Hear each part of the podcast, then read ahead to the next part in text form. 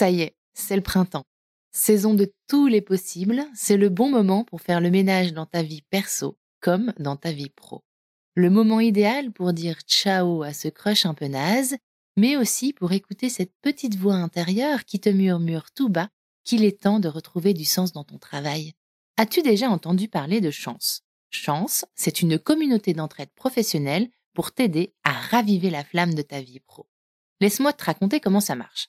Ça commence par un bilan de compétences. En seulement trois mois, tu vas pouvoir te reconnecter à tes envies, clarifier tes objectifs et définir une voie professionnelle qui te correspond vraiment grâce à l'aide personnalisée d'un coach professionnel. Ensuite, une fois ton projet défini, tu vas passer à l'action grâce à l'aide de la communauté chance. Elle sera là pour te soutenir et t'ouvrir son réseau, hyper important, pour que tu puisses donner vie à ton nouveau projet. Perso, je trouve ça absolument génial et en plus, c'est pris 100% en charge par le CPF. Alors, crusher de mon cœur, si ce message allume une petite lueur en toi, je te donne rendez-vous sur le site chance.co pour faire le point gratuitement avec un conseiller et n'oublie pas de dire que tu viens de ma part.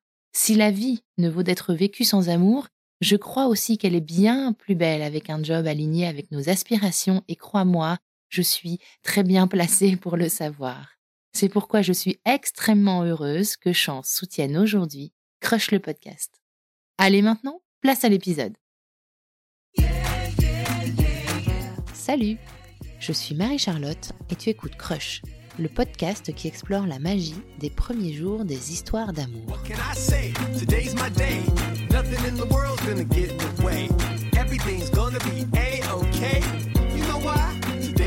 Le premier rendez-vous ce fameux premier rendez-vous. Celui qui fait stresser un peu, beaucoup à la folie, souvent, mais rarement pas du tout. Comment je vais m'habiller? On va parler de quoi? On va dîner ou on prend juste un verre? Et si on s'ennuie, je fais quoi? Et s'il me plaît, je vais plus loin ou jamais le premier soir? Et en même temps, existe-t-il un moment plus excitant que celui qui précède un premier rendez-vous amoureux? Ce moment spécial là où on se prépare avec appréhension, on se pose mille questions, on imagine plein de trucs, on se prend à rêver, et puis on se raisonne et on redescend sur Terre. Et quand ce rendez-vous a lieu avec une personne que tu n'as jamais vue, c'est d'autant plus spécial. Par exemple, quand tu matches sur une appli, que tu échanges des messages pendant un certain temps et que tu es sur le point de le ou la rencontrer en vrai pour la première fois.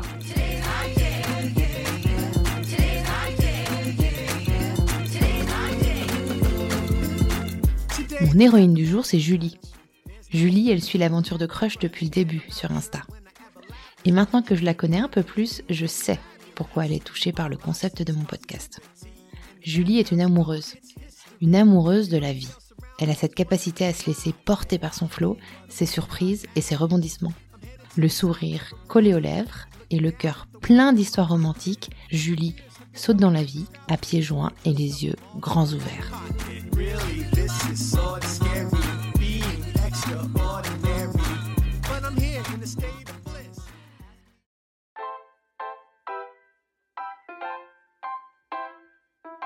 Alors quand elle match avec un certain John, en mai 2012 sur Adopte un mec, une appli connue à l'époque pour être à l'origine d'histoires plus coup d'un soir que love story comme elle dit, Julie fait comme à son habitude. Elle vit l'instant présent sans trop se poser de questions et elle se laisse joyeusement embarquer dans un premier rendez-vous aux allures de road movie dans les rues de Paris le temps d'une nuit. Ce baiser, il a duré un petit moment et c'était vraiment comme dans un film comme dans Coup de foudre à Notting Hill quand ils s'embrassent pour la première fois dans le petit parc. Et c'est un peu la même ambiance, la même intensité, parce qu'il y avait personne autour de nous. qu'en fait, on était presque tout seul. Et dès lors, en fait, qu'on avait échangé ce premier baiser, on ne s'arrêtait plus et notre attirance a surgi réellement à ce moment-là. Dans le sens où je sais que je me suis laissée aller encore plus vers lui. La question du jour est donc, un coup d'un soir, ne peut-il pas durer un peu plus longtemps?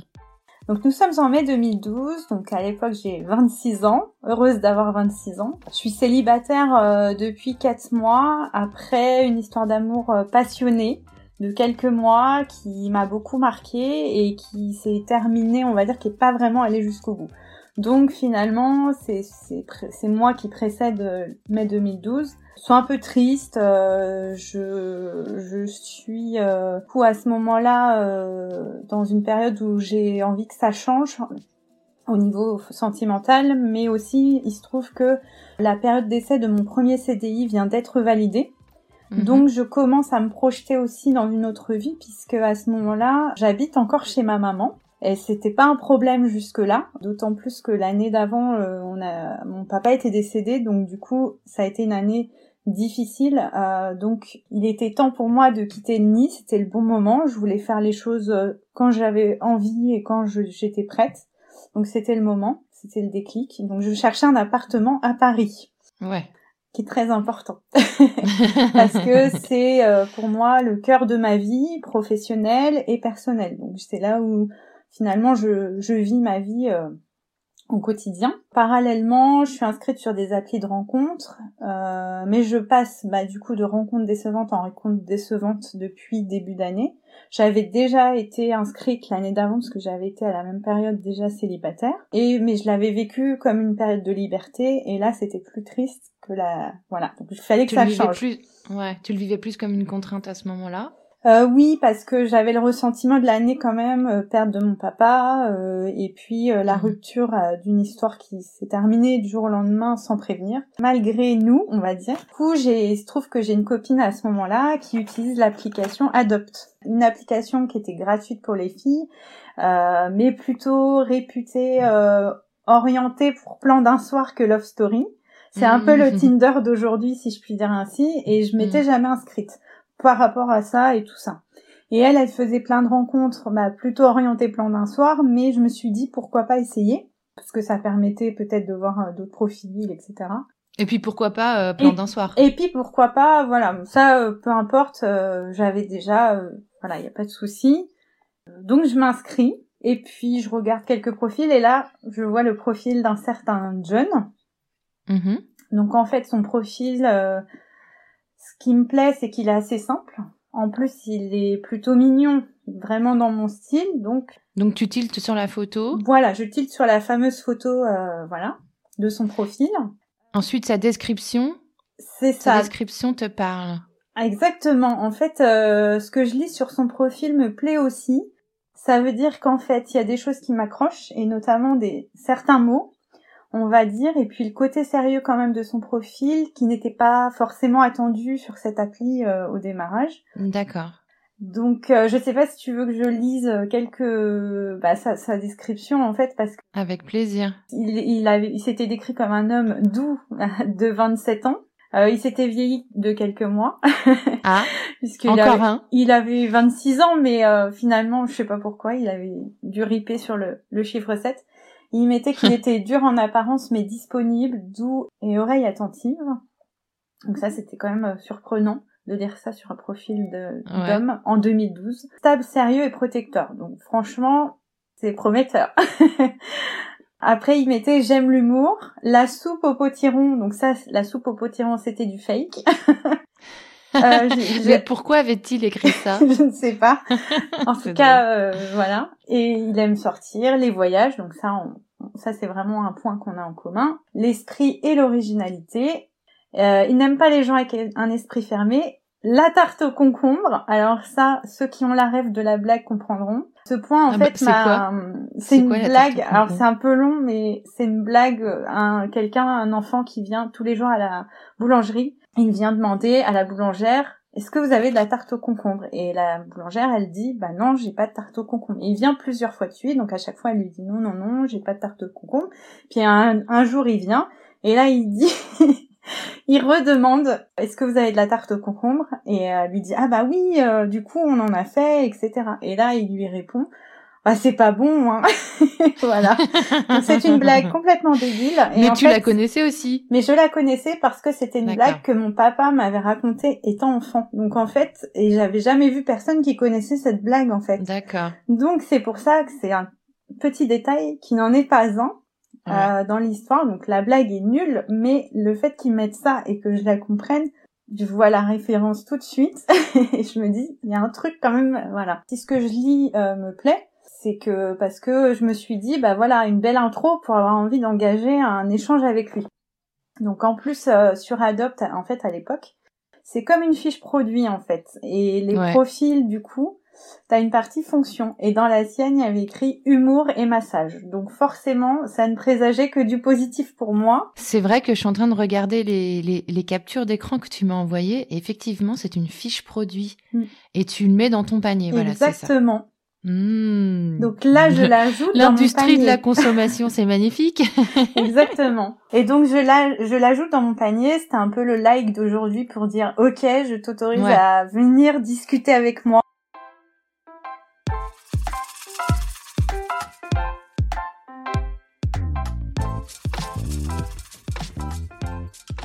Et du coup, t'engages la conversation avec lui sur l'appli alors, euh, j'engage pas la conversation, je l'ajoute effectivement dans mon panier et en fait, mhm. c'est lui qui vient me parler. Donc j'étais inscrite depuis, je pense, 24 heures. Hein. Euh, clairement, c'était tout frais. Et c'est lui qui m'envoie le, premier message. Donc euh, le 17 mai 2012 à 16h44 précise. Voilà. et je réponds 13 minutes plus tard. Donc j'étais au taquet. Donc là, vous échangez des messages. Voilà, on échange des messages. Et ce qui est drôle, c'est que deux jours après euh, nos premiers messages, euh, je suis invitée à un mariage qui a lieu au pied de son immeuble, alors que je n'étais jamais venue là apparemment, auparavant, pardon. Euh, la mairie est donc juste en face de chez lui. Je sais déjà qu'il habite à cet endroit et qu'il est chez lui au même moment. Et donc après la cérémonie à la mairie, on échange quelques mots et il me dit on arrête de, de klaxonner Et on échange, voilà, nos échanges sont vraiment géniaux et quand je les relis, je peux me dire que c'était déjà vraiment lui à 99% dans les échanges qu'on avait. Donc après, dans les échanges, ben, on parle de rugby, qui est une de ses passions. On parle de nos vies à nous. Il y a toujours une note d'humour dans ces messages entre nous, voilà, et ça me plaît beaucoup. Mhm. Il écrit vraiment bien pour un mec. et je vois pas trop de fautes d'orthographe et ça c'est un critère de qualité pour moi. C'est quelque chose de très important et en fait après quelques jours euh, il me il me demande en fait de se parler sur Messenger parce que euh, pour être plus direct et tout et en fait euh, je feinte un peu ces demandes, je continue d'écrire comme si de rien n'était parce que j'avais déjà eu d'autres expériences euh, d'échanges comme ça et c'est vrai que je préférais des échanges un peu plus construits pour mieux se connaître. J'apprends euh, quelques jours après qu'il est donc originaire de Metz en Lorraine, euh, ce qui aura donc une importance dans la suite de l'histoire. Et effectivement, j'ai je, je, donc les captures d'écran que tu m'as envoyées de vos premiers échanges SMS. Je confirme, il n'y a presque pas de faute d'orthographe. Voilà, presque pas. Mais c'est. Mais pas vraiment pas, beaucoup. Voilà, j'en vois une quoi. C'est pas des. Ce qui effectivement euh, sur des applis comme ça, alors c'était quand même il y a quelques années, donc je pense que ça a un peu changé. Éventuellement, euh, la population qui, enfin même pas, je sais pas en les fait. Les générations, tu veux dire Ouais, les générations. Mais effectivement, j'imagine que ça peut être un que ça peut être un critère, ouais, carrément. Bah surtout que moi, euh, étant dans la com, euh, et j'ai jamais supporté les fautes d'orthographe, même euh, mes copains d'école quand ils faisaient des fautes, ça m'énervait. Ah, tu fais partie de ces gens. -là. Voilà. Après, je corrige pas les gens j'ai appris, euh, voilà, mais c'est bah, maintenant c'est c'est bon, je me suis habituée, mais euh, c'est vrai que c'était un critère, mais pas volontaire, mais voilà. Et du coup, t'es donc T'es dans quel état d'esprit pendant ces deux semaines où vous échangez euh, des messages? Eh ben, je suis contente, ça me fait du bien, voilà. C'est après je vis le reste de ma vie, mais on se parle un peu tous les jours. Il y a des soirées un peu plus où on se parle et voilà. Et en fait, à partir du moment où il m'a proposé de dîner, donc au bout de cinq jours, on s'est échangé nos numéros. Donc là, on a commencé à se parler un petit peu. On s'est appelé. Euh, donc on, a, voilà, on a entendu nos voix. Euh, mm. On s'est envoyé d'autres photos, euh, voilà, des choses comme ça. Du coup, arrive ce fameux jour, 26 mai 2012. Et donc, comme j'habitais chez ma maman, je lui ai donné mon adresse et on habitait en immeuble et du coup dans une grosse résidence. Mais du coup, il y avait un portail pour les voitures, donc je n'y pas l'entrée directement. Ce qui fait qu'ils ne voyaient pas exactement où j'étais, où j'habitais euh, précisément, mais le moment venu, euh, je sors de mon immeuble, il y a au moins 30 mètres entre l'entrée et le portail, euh, du coup, derrière lequel il m'attend. Mais il m'aperçoit, c'est un peu le moment, je dirais, le moment catwalk de la rencontre.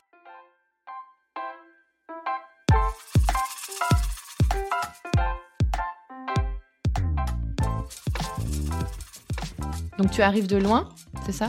Donc j'arrive de loin et en fait euh, c'est le moment où je dois avoir une démarche de rêve quoi. j'ai euh, du coup j'ai des rébans noirs vissés sur la tête. Donc ils ne me découvrent pas tout de suite euh, au niveau de hmm. mon regard. Euh, C'était pas volontaire. je porte toujours des lunettes de soleil dès le mois de mars où que je sois. Et je porte du coup une robe en jean clair à bretelles fines avec un beau décolleté plongeant en V qui l'a marqué. ok. voilà, euh, c'était ma façon de m'habiller à l'époque. Euh, euh, j'ai aussi des chaussures compensées bleu marine de genre 15 cm, donc ah ouais. petit 1m58, il est rehaussé parce que et c'est parfait parce que lui il fait 1m85, c'est ce qu'il avait mis dans sa fiche. Donc. Tu mets le paquet quand même Julie. Ouais, oui, mais c'est moi, hein, c'est vraiment moi. Je fais pas, je, à ce moment-là, c'est c'est comme ça que je m'habille, c'est comme ça que je suis. Je suis au perché tout le temps, je suis toujours en talon, en robe toute l'année. D'ailleurs, je porte toujours autant de robes toute l'année. Je suis jamais en pantalon, donc c'est vraiment moi, toujours, euh, quoi qu'il arrive. Je me présente telle que je suis réellement. Et donc, on se fait la bise, il ressemble bien aux photos. Qu'est-ce que tu penses quand tu le vois?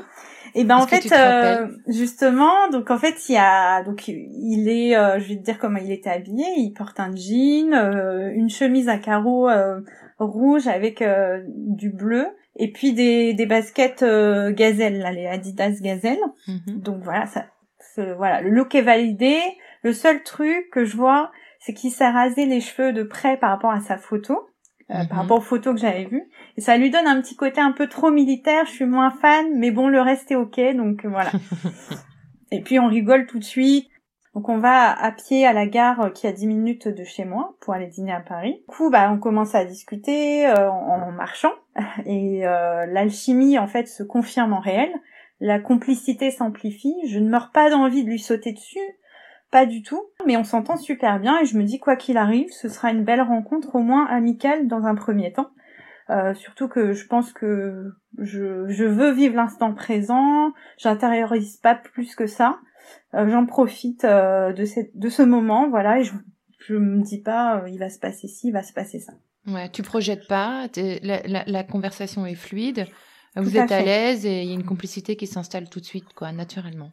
Exactement. Du coup, bah, on prend le métro, euh, l'INSET à Gare de l'Est, parce que du coup, moi, j'habite sur un, à 15 minutes de Gare de l'Est en train, et on sort au métro Cadet pour ceux qui connaissent à Paris. Et il a choisi de m'emmener dîner dans un vrai resto mexicain qui s'appelle le Zicatela, que je recommande toujours, qui ne payait pas de mine à l'époque, mais qui était délicieux. Donc en fait le dîner bah, se passe, euh, voilà, on mange, euh, c'est une chose très bonne et originale. Euh, et puis on a vraiment beaucoup ri et c'était vraiment parfait. C'est bon signe ça généralement.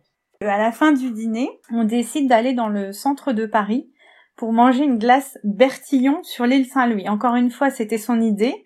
Donc je me laisse guider. Est-ce que pendant le pendant le dîner, tu disais que tu tu te projetais pas sur sur le chemin pour y aller, que tu te laissais vivre le moment présent, euh, que tu n'avais pas non plus euh, envie de lui sauter dessus comme tu dis? Est-ce que pendant le dîner, tu sens que ça ça change un peu, que tu es en train de potentiellement euh, le désirer à mort ou euh, ça reste ça reste euh, calme. Bah, ça va crescendo, ça reste calme, mais en fait ça reste très très amical, mais je me dis pas non c'est mort, je me dis pas il me plaît pas, je me dis pas du je me dis rien de tout ça. Je, je, suis bien avec quoi, ça se passe bien et en fait je me pose pas de questions et je vis vraiment l'instant présent, c'est vraiment ça c'est simple à la fois, c'est assez authentique ce moment parce que il m'a pas, comme je disais, euh, il m'a emmené dans quelque chose qui paye pas une mine finalement. Hmm. Il a pas cherché à m'impressionner, voilà. On a marché un petit peu avant d'être sorti du resto et puis après on se retrouve d'un coup dans le quartier du Marais qui nous rapproche pour se rendre sur l'île Saint-Louis, du coup vers le sud. Jusque là aucun rapprochement et je vis toujours l'instant présent.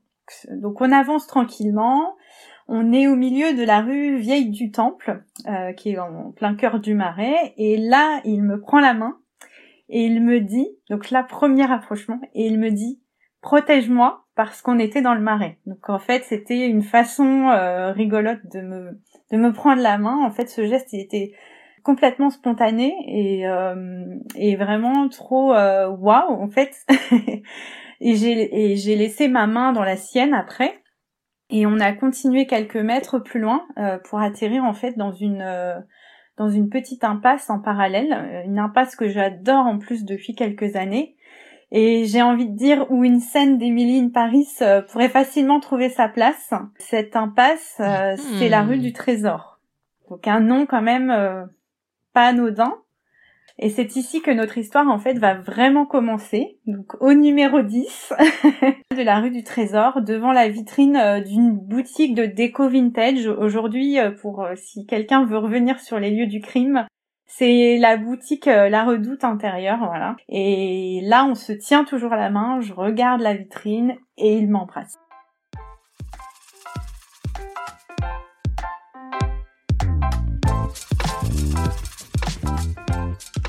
Et que se passe-t-il pendant ce baiser Alors, ce baiser, il a duré un petit moment. Et c'était vraiment comme dans un film comme dans Coup de foudre à Notting Hill quand ils s'embrassent pour la première fois dans le petit parc. Je sais pas si tu vois. Ouais. Très voilà, parce que c'est pas la première fois qu'ils s'embrassent, mais c'est la première fois qu'ils s'embrassent dans ce petit parc et c'est un peu la même ambiance, la même intensité parce qu'il y avait personne autour de nous. Donc en fait, on était presque tout seul. Et dès lors, en fait, qu'on avait échangé ce premier baiser, on ne s'arrêtait plus et notre attirance a surgi réellement à ce moment-là. Hmm. dans le sens où je sais que je me suis laissée aller encore plus vers lui. On repart en direction de la Seine euh, pour se diriger sur les Saint-Louis dans l'objectif de manger une glace. Une glace. Mais il était genre 23 heures, je pense, un samedi soir. Il faisait super bon, il y avait du monde dans les rues. Et finalement, on commence à retraverser de l'autre côté pour arriver sur la rive gauche, comme on dit. Donc on arrive de l'autre côté de Notre-Dame, euh, de l'île Saint-Louis, et je me souviens de cette vue, en fait, euh, de Notre-Dame illuminée. J'ai même gardé une photo de ce moment-là. Je me dis, je suis trop heureuse, et je garde un peu ce moment, en fait, dans ma tête. Et donc on se dit... trop T'es trop heureuse parce que euh, bah, parce, que, parce que le moment est beau. Parce que ça, en fait, c'est tout est spontané, rien n'est calculé. On passe finalement, euh, enfin voilà, on passe par plusieurs étapes. Finalement, c'est une soirée, on se retrouve pas à un endroit et on vit pas tout dans un même lieu. Et c'est vrai que c'est à côté film parce qu'on bouge dans, en plus on bouge dans Paris à plusieurs endroits de l'est vers le vers le sud, vers le centre, etc. C'est un road movie, quoi. Bah un road movie à la parisienne. non, mais c'est vrai, je vois ce que tu veux dire. Je vois ce que tu veux dire. En fait, euh, vous vivez une aventure euh, ce soir-là. Enfin, une aventure, pas une aventure euh, dans le sens ouais, ouais, non, mais j'entends amoureuse, mais une aventure à deux où je vois très bien. Et c'est vrai que c'est le genre de parcours qui marque beaucoup la mémoire. Je suis d'accord avec toi. comme si on, on emmagasinait plein d'images, plein de sensations, qui sont très, qui gardent, euh, qui gardent une saveur euh, particulière après. C'est vrai, t'as raison. Je sais pas trop à quoi c'est dû, mais c'est vrai que comme si la mémoire était était euh, fournie en, plein plein de souvenirs et que du coup c'est quelque chose qui reste dans notre esprit. C'est ça, et en plus je suis une personne qui a la mémoire des détails qui ne servent à rien. T'as l'air d'avoir une sacrée mémoire, ça. Voilà, j'ai beaucoup de détails de mémoire, de dates, etc. Donc euh, voilà, donc euh, ça, ça nourrit aussi tout ça. Et alors ma question c'est où allez-vous terminer? Eh ben, eh ben, alors ça va être drôle parce qu'on va repasser dans un côté euh, beaucoup moins euh, romantique. Tu vas rigoler. et en fait, on était parti donc pour manger une glace et on se dit bon, on va manger une glace, mais finalement, on va aller au McDo le plus près. Allez Complètement improbable, mais c'est ce que j'aime dans cette soirée, comme je viens de le dire, c'est que tout est spontané finalement. Et du coup, avant euh, d'en arriver à manger cette fameuse glace, on se retrouve dans une rue euh, où il y a un square et il y a personne autour de nous. Et il m'embrasse à nouveau contre une porte, sous un porche, euh, à peu près comme ça. Et là, c'est plus qu'une attirance. Et voilà, il y a une attraction qui se passe et il me propose de venir dormir chez lui si j'ai envie. Voilà. Et oui, clairement, j'ai envie, voilà, il y a une attraction, euh, j'ai envie de dire, euh, j'ose le mot, une tension sexuelle qui monte en fait mmh. entre nous et depuis qu'on s'est embrassé en fait, complètement, ça c'était démarreur quoi. Et on va quand même manger notre McFlurry du coup. et ensuite, voilà, on rentre en transport, on va chez lui. Et tu passes la nuit avec lui? J'arrive chez lui, il est minuit passé et les hostilités commencent. Clairement, voilà. Hein. Et durent toute la nuit. Allez là Voilà. Eh ben dis donc pour un premier rendez-vous, Julie. ouais, mais bon, ça fait dix ans qu'il dure le rendez-vous, donc ça va. Alors euh, du coup, euh, il y a une alchimie, voilà, sur ce plan-là. Ça en est presque irréel pour moi. Bah ouais. Et à partir de ce moment-là, bah en fait, on se quitte plus. Voilà. Ouais. Et quand tu dis euh, une alchimie, alors sans rentrer dans les détails, il s'agit pas de ça, mais tu sens une, une c'est quand même euh, se donner le premier soir. Euh, ça veut, pour moi, ça veut, ça veut quand même dire que bon, déjà t'es ouverte d'esprit. Euh, enfin, comment, comment dire, t'es ouverte à toutes les possibilités. C'est-à-dire que tu l'as pas écarté non plus. Non. Tu te raisonnes pas non plus. Tu te dis, comme tu dis, tu vis le moment présent et puis tu te laisses aller et mm. et puis on verra bien ce qui se passe en fait. Est-ce que à ce moment-là, t'es encore dans le moment présent ou tu commences à un peu, comment dire, intellectualiser le truc en te disant ah quand même, c'est dingue qui est en train de se passer. Euh, est-ce que tu mets des mots dessus? Est-ce que tu formules? Ou est-ce que vraiment t'es complètement dans le dans le lâcher prise et dans le laisser aller? Alors oui et non, euh, je suis complètement dans le lâcher prise. Là-dessus, euh... alors je, je, suis pas, voilà, j'ai pas, moi j'ai toujours été euh, libre. Enfin, je me suis jamais posé de questions premier soir pas premier soir. Surtout que si on part du principe que ça faisait quand même 15 jours qu'on qu'on discutait, on s'est certes rencontrés le, le soir même, mais finalement, on est arrivé après minuit, donc on peut dire que c'était le deuxième soir, tu vois. si oui, si alors je ça, jouais sur les mots, voilà. Non, mais en tout cas, euh, voilà, il y avait, enfin, après, au bout d'un moment, moi, je sais que j'avais eu, eu d'autres relations où c'était déjà arrivé, pas forcément des relations comme comme ça, mais euh, voilà, j'ai jamais eu de problème. Euh, dans, intérieurement à me dire voilà c'est pas bien il faut pas euh, le premier soir euh, voilà c'est tu le sens ou tu le sens pas. Ouais moi c'était le genre de truc que je me disais. Je sais pas trop pourquoi un peu peut-être par euh, injonction sociale tu Souvent, vois aussi oui, c'est aussi ça. c'est un peu ça.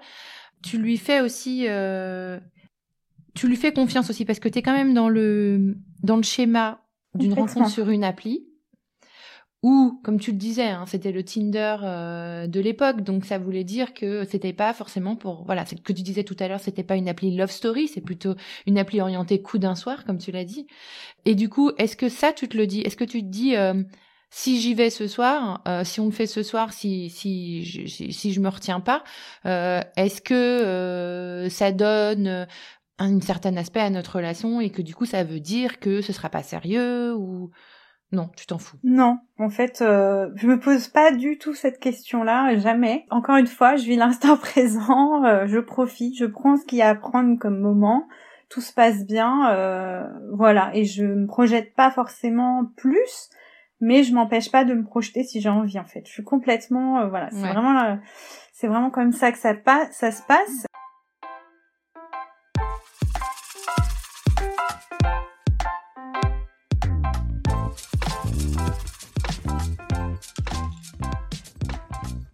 Et du coup, euh, pour expliquer ce qui s'est passé, euh, bah, parce que euh, c'est la première rencontre, mais en fait finalement la suite fait que le lendemain, du coup, on passe quand même la journée ensemble. C'est le dimanche, donc il m'emmène quand même récupérer des, affaires chez moi pour me changer parce que j'avais absolument pas mmh. prévu. j'avais pas le kit de survie dans mon sac. Et euh, il m'attend, donc c'était clairement euh, spontané. Il m'attend en bas donc de chez moi et puis bah de chez ma mère quoi du coup. Et je croise ma maman euh, donc dans dans l'appartement et elle comprend que j'ai rencontré quelqu'un.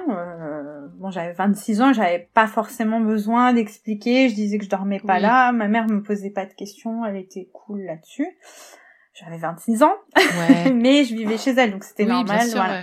Donc du coup, c'est tout. Puis elle me demande juste son prénom, mais c'est pas, elle est pas intrusive du tout à la base, donc voilà. Et je lui donne son prénom, et puis je repars, et puis euh, là, euh, on part du cadre de Paris. en fait, il m'emmène chiner euh, dans la campagne en Seine-et-Marne.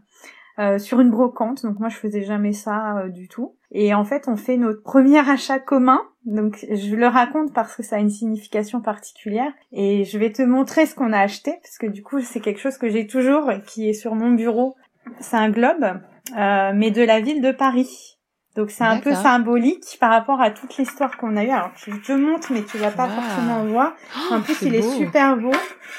Euh, bon, il a vécu euh, ah, il est magnifique. 10 ans, voilà, et on l'a payé un euro sur une brocante. Donc c'est un achat commun, euh, voilà, et c'est notre premier achat. Donc en fait, ça c'était euh, mm. symbolique aussi par rapport à notre rencontre la veille. Et en fait, ça va très vite. C'est ça que je voulais dire. C'est que, euh, mais en fait, on, on on fait pas exprès. C'est comme ça, ça se passe comme ça. Donc euh, voilà, et en fait le soir même, il était invité par des copains, un couple d'amis qui habitait pas très loin, donc en fait on y va ensemble. Allez. Voilà. Allez, tant qu'on y est. Euh, il nous demande en fait depuis combien de temps on est ensemble? Et lui répond une semaine. et en fait, je pense qu'il était pas, il s'est dit qu'ils étaient pas prêts à entendre à peine 24 heures parce que ça faisait à peine 24 heures. Et le lendemain, il m'a, c'était férié, il bossait et il m'a donné euh, un double de ses clés pour que je puisse partir quand je voulais.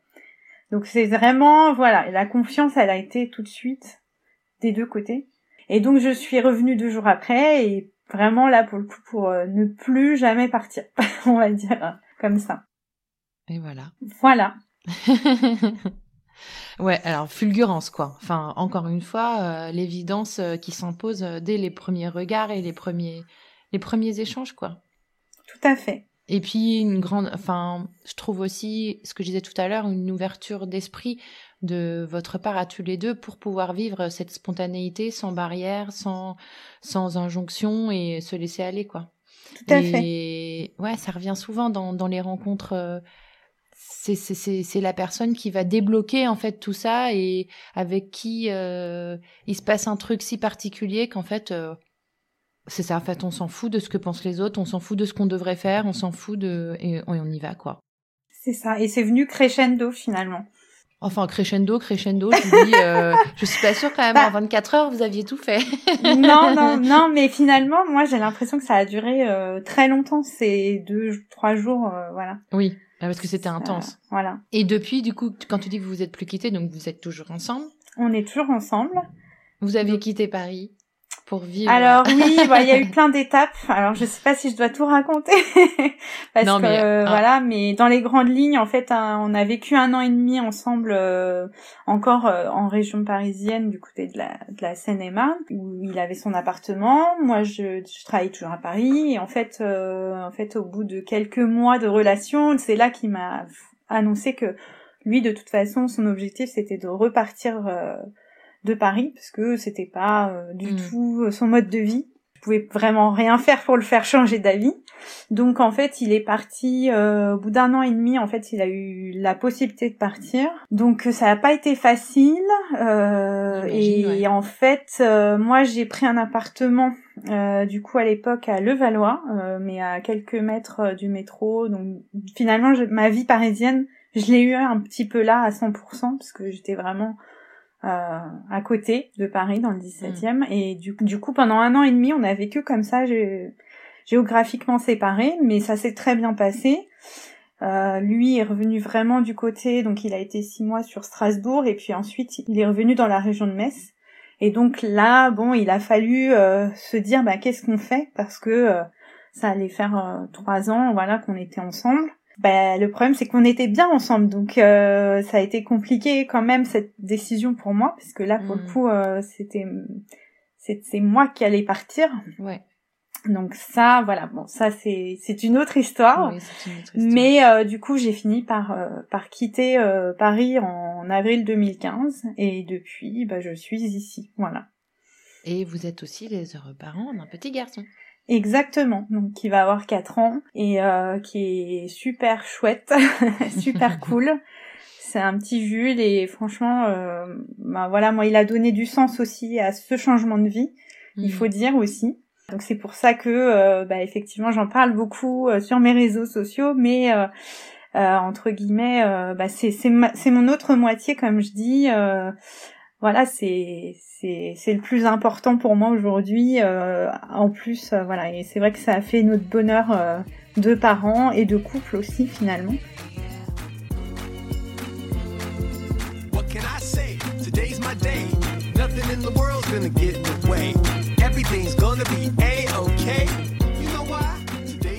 Si cet épisode t'a plu, je t'invite à mettre des étoiles et un avis sur Apple Podcast à t'abonner au podcast sur ta plateforme d'écoute favorite et à suivre le compte at crush underscore le podcast sur Instagram sur lequel tu trouveras toutes les actus et des infos intéressantes et insolites sur la rencontre amoureuse. Si tu veux participer en tant qu'invité, tu peux m'envoyer un mail à crush.lepodcast@gmail.com avec un résumé de la rencontre à laquelle tu penses. Merci beaucoup pour ton écoute et à bientôt pour un nouveau crush. What can I say? Today's my day. Nothing in the world's gonna get in the way. Everything's gonna be a-okay.